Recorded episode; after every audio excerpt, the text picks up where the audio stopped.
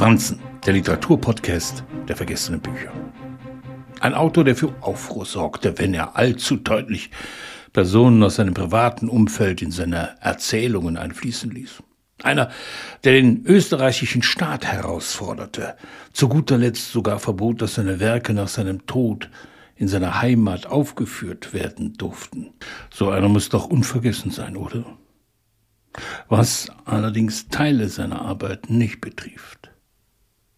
In seinen kurzen Roman Die Ursache der Keller, der Atem, die Kälte, ein Kind, hat Thomas Berner tiefe Einblicke in das Auf und Ab seiner frühen Jahre gewährt.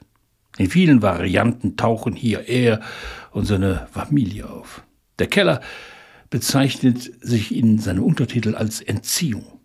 Ein 16-jähriger Gymnasiast findet im Keller des Kolonialwarenhändlers Podhala Zuflucht und hat das Gefühl von Nutzen zu sein. Statt die Schule abzuschließen, geht er in die entgegengesetzte Richtung. Ein Ausdruck, der immer wieder auftauchen wird. Wer die Aufarbeitung von Bernhards Jugend als reine Autobiografie, als Bericht missversteht, geht dem Autor auf den Leim. Ein Merkmal, das sein ganzes Werk prägt. Es handelt sich um sprachliche Drehungen und Spiegelungen stetiger Ablehnung. Zu genau, zu unerbittlich seziert er sich und seine Umgebung, er reibt sich sprachlich an Erlebten, treibt die Wiederholung so weit, dass trotz aller Armut, trotz aller Isolation, trotz Krankheit, Verlust, das Leben absurd erscheint. Die Lehre als Kaufmann unterweist ihn in der Kunst, mit Menschen umzugehen.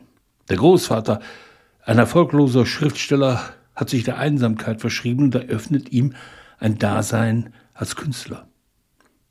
Er zeigt Verständnis für die Irrungen und Wirrungen seines Enkels und der Entscheidung, lieber Dosen zu stapeln, an der Kasse zu sitzen, den Eingang und Ausgang von Waren aufzulisten. Was die Scherzhauser Feldsiedlung betrifft, einem tristen Wohnghetto der Abgeschriebenen, wirkt der Junge wie ein Chronist, der sich freiwillig an den Rand der Salzburger Gesellschaft zurückgezogen hat. So ist der Keller vor allem eins, ein Ausbruch, eine Widerrede.